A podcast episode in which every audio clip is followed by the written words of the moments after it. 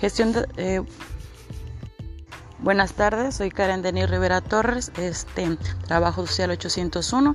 Les voy a hablar un poco del tema gestión de rendimiento. Bueno, es un componente importante del desarrollo humano dentro de una institución que a través del mismo agrega valor a la organización a través del desarrollo de habilidades de los colaboradores, logrando así un mejor rendimiento en el trabajo y permite continuar con los procesos a través de las actividades de gestión que se vuelve mucho que se vuelve mucho más fácil que es evaluar, monitorear, controlar, planificar y mejorar.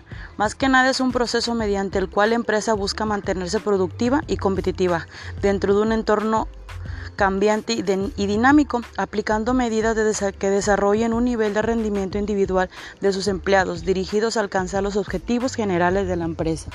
Bueno, esto fue una breve explicación. Muchas gracias.